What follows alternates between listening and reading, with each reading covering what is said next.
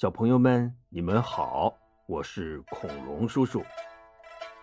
上一集我们讲到，诸葛亮啊建议刘备给张飞再送五十坛子好酒去。刘备虽然心里没底，可他还是听了诸葛亮的话，派魏延用三辆大车装上五十坛好酒送往前线去了。诸葛亮还特意嘱咐魏延。在每辆车上啊，插一面黄色大旗，上面绣着“军前公用美酒”几个大字。呃，总之啊，是越招摇越好。魏延带着酒来到张飞的大营，说：“这些好酒是主公特意给你准备的。”张飞呀，咧着大嘴乐了：“ 哈哈哈哈！还是大哥心疼俺呐！”来来来，兄弟们，今儿个陪俺痛痛快快的喝一场！大营里顿时是欢声雷动啊！张飞把魏延和雷同拽到一边，三个人嘀嘀咕咕说了半天。魏延和雷同一边听一边频频点头，然后高高兴兴的带着自己的部下离开了。张飞呀！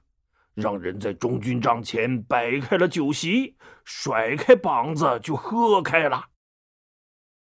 这光喝酒还不够热闹啊！他又让几个士兵进行摔跤表演来助兴。他折腾的这么大动静，张合哪能听不着啊？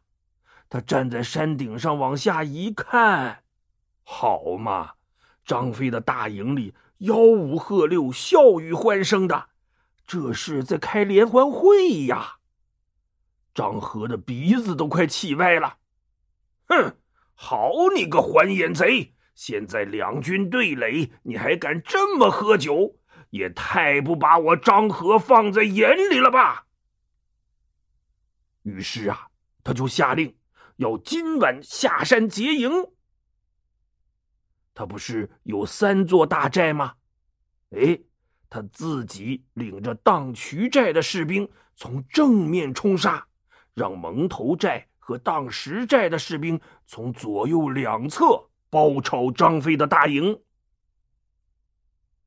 等到了夜深人静的时候啊，张合就率领着军队下山了。他们偷偷摸摸的、悄无声息的。靠近张飞的大营一看，嘿，只见中军帐里灯火通明的，那帐帘还高挑着。张飞呀，坐在大帐里，端着酒杯，还在那儿喝酒呢。张合大叫一声：“兄弟们，跟着我冲啊！”他一马当先，就冲进了大寨，杀进中军帐，扑棱棱，长枪一抖，啊噗，就把张飞刺了个透心凉。张合哈一长枪往上一挑，哎，吁，怎么了？他想把张飞挑起来，卯的劲儿啊太足，可没想到。张飞却轻飘飘的就飞上天了，差点把他从马上晃下来。他稳住身形，仔细一看呐，嗨，摔在地上的哪是张飞呀？原来是个乔装打扮的稻草人儿。张合机灵灵打了个冷战，不好，中计了！他一拨马就窜出了大帐。可突然间，叨叨叨叨叨叨，一串连珠炮响，大帐四周顿时是火把通明，喊声四起呀！从迎面黑灰影里闪出来一员大将，像座黑铁塔一样挡住了张合的去路。谁呀？除了张飞，还能是谁呀？张合咬咬牙，跺跺脚，一挺长枪就杀向张飞。他本来想啊，先跟张飞耗一阵子，等自己那两侧大寨的援兵包抄过来，还有机会反败为胜的。可他咬着牙苦斗了五十几个回合，还是连个救兵的影子都没看见。张和发觉不太对劲儿了，他一抬头，猛地发现自己山顶的大寨着起了熊熊大火。怎么回事啊？原来呀，张飞早就让魏延和雷同埋伏在大营左右两侧。不仅伏击了张合的援兵，还趁势反杀了回去，一举夺下了张合的三座大寨。张合呀，彻底绝望了，他只好虚晃一枪，从侧面奋力杀出重围，逃往瓦口关去了。这一仗，张飞是大获全胜啊！哎，你看。这张飞自从收服了老将严颜之后啊，真是彻底的开窍了。这没心眼的人突然耍起心眼来，真让人是措手不及呀！把一群聪明人都蒙在鼓里了。刘备得到了消息，也恍然大悟，原来。三弟天天喝酒，是故意要引诱张合下山的呀。他朝诸葛亮一挑大拇指，还是军师高明啊，比我更了解义德呀。哈哈哈哈哈再说，张合逃到了瓦口关，他手底下的三万人呐，只剩下一万了。没办法，他只好硬着头皮派人去找曹洪求救。曹洪一听就恼了：“哼，他张合不是有能耐吗？不是能活捉张飞吗？你回去告诉他，他的军令状还摆在我桌子上呢，救兵没有，夺不回那三座大寨，让他提头来见。”送信儿的回来一说，把张合给臊的呀！他咬咬牙，心说：“好歹我也是当世的名将，就是战死沙场也不能认怂啊！”哎，他这一着急，还真就憋出个主意来。他把剩下的这一万来人分成了两波，一波啊。埋伏在关前的山谷入口处，他自己则带着剩下的五千人出关迎敌。哎，在半路上啊，他正好遇到了张飞的先锋大将雷同，两个人二话不说啊，啪啪啪啪就打了起来。可还没打上十几个回合，张合就拨马往回跑。雷同啊，还挺高兴。嘿，都说张合是当世的名将，这枪法也不咋地呀。他拍马就追了上去，眼看着追进了山谷里，突然身后鼓声大作，杀声震天呐！不好，中埋伏了！雷同再想撤退，已经来不及了，被张合回马就是一枪，挑落马下。这主将已被杀，蜀军是大败而逃啊！这时候啊，张飞带着主力部队赶到了，他稳住阵脚，一打听，什么雷同被张合杀了？哇！张合小儿，俺要给雷同报仇！他拍马就冲了上去，张合呀！还想故伎重演，打了几个回合，掉头就往回跑。没想到啊，张飞 压根儿就没追。他心说：“好你个兔崽子，又想骗俺进埋伏圈不知道你家张爷爷现在开窍了吗？”他一拨马头回去了。进了中军帐。张飞挠着满脸的胡子，大眼珠子叽里咕噜转了半天，哎，有主意了。他把魏延叫来，我说：“老魏呀，既然张合那么想让俺进包围圈，干脆咱来个将计就计，这么这么这么办，你说怎么样啊？魏延一条大拇指，高，实在是高。张将军，你这不开窍则已，一开窍就要成精啊！呃，是吧？是吧？呃，俺也觉得自个儿要成精。于是啊，第二天，张飞率领着大部队继续前进。没走出多远，张合又来了，两个人啪啪啪啪打了十几个回合，张合又假装败下阵来往回跑。这回呀，张飞毫不犹豫的指挥着军队就追了上去。等他们追进山谷里。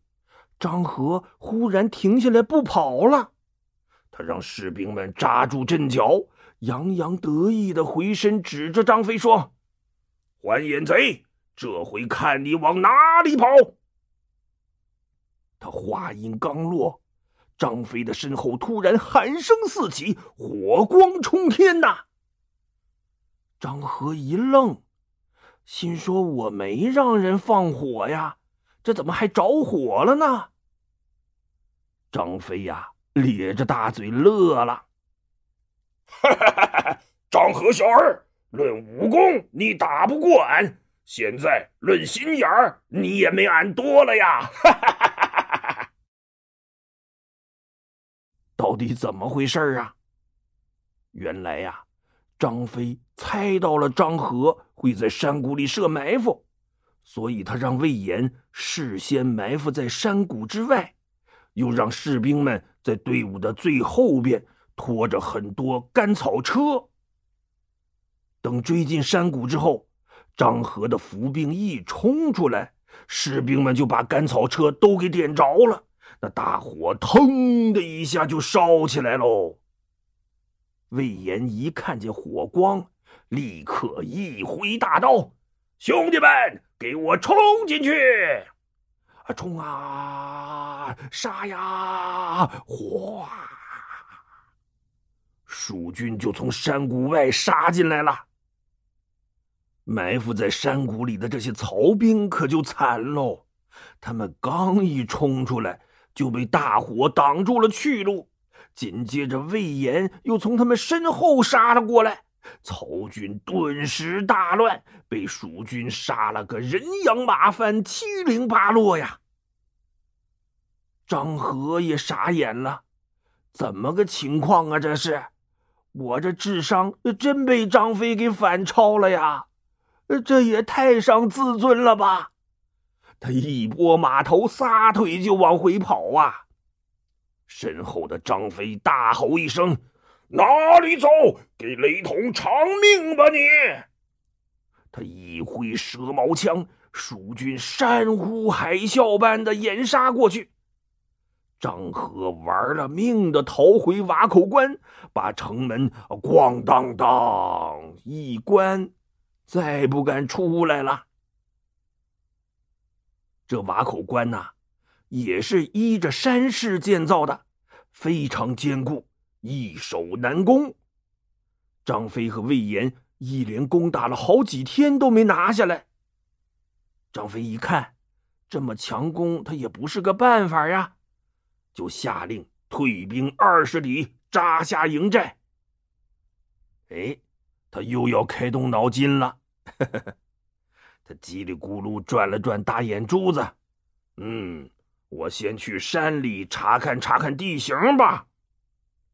于是啊，他和魏延就带着几十个卫兵走进了山里，想看看有没有什么小路能绕过瓦口关的。说来也巧啊，他们刚进到山里，就看到几个男男女女背着小包在山坡上费力的攀爬着呢。张飞高兴了，他用马鞭子指了指，说：“ 老魏啊！”瓦口关就着落在这几个人身上了。他又转头对卫兵说：“你们去把那几个人请过来。哎，客气点啊，别吓着人家。不一会儿，卫兵就把那几个人带过来了。这战乱时期呀，老百姓一看见当兵的，他就害怕，更何况眼前这位长得跟大黑熊一样的将军呐，把他们吓得呀浑身直哆嗦。张飞笑呵呵的说。呃，老乡们，呃，你们别害怕啊！俺虽然长得丑，呃，但是俺很温柔的。呃，你们这是从哪儿来，要往哪儿去啊？一个胆子大点的年轻人说：“呃，我们本来都是汉中人，呃，可是因为打仗，这大路都变成战场了，我们这才想从小路回汉中。”哦，那这条小路能通到哪儿啊？呃，一直能通到瓦口关的背后。张飞是喜出望外呀，他一拍那年轻人的肩膀：“好，太好了！” 啪叽，年轻人呐，直接就被他拍地上起不来了。其他几个人。也被他的笑声震的是头晕目眩，两腿发软。那是啊，就张飞这大嗓门，那可是吓退过十万曹兵啊！这些普通老百姓哪儿受得了这个呀？张飞呀，让卫兵把这几个老百姓送回大营，好好款待。然后他又在魏延耳边嘀咕了几句：“这么，这么，这么。”如此如此如此，魏延又一条大拇指，还没夸出口呢。张飞自己说：“我知道，我知道，呃，俺成精了。”再说，张合这会儿啊，正坐在瓦口关里后悔呢。你说我当初立的什么军令状啊？这不没事找事儿吗？也奇了怪了，张飞怎么就忽然比我聪明了呢？他正郁闷呢，忽然有人来报：“报，大将军，魏延又率军来攻城了。”张合赶忙披挂整齐，来到城头，亲自指挥战斗。可他光顾着前边了。忽然又有人来报：“报，大将军，咱们关后边被蜀军偷袭了，也不知道他们是从哪儿冒出来的。”张合大吃一惊，他回头一望，可不是嘛，瓦口关后已经有四五处着起了大火。他慌忙提枪上马，领着一队士兵就往关后赶来。突然。前面不远处，旌旗翻卷，冲来一队人马，为首一员大将，黑盔黑甲，皂罗袍，乌骓马，这不正是张飞吗？张合呀，顿时就泄气了，心说：这张飞难道真的成精了，会飞呀？他怎么跑到我瓦口关的背后了呀？他七想八想。神不守舍的，哪儿还有心思迎战呢？只好一提缰绳，一催战马，朝着旁边的山间小路啊，就逃跑了。小朋友们，你们说，爱开动脑筋的张飞是不是特别聪明，而且更厉害了呀？那他到底能不能抓住张合呢？嗯，恐龙叔叔下一集再告诉你吧。好了，今天的故事就讲到这里，小朋友们再见。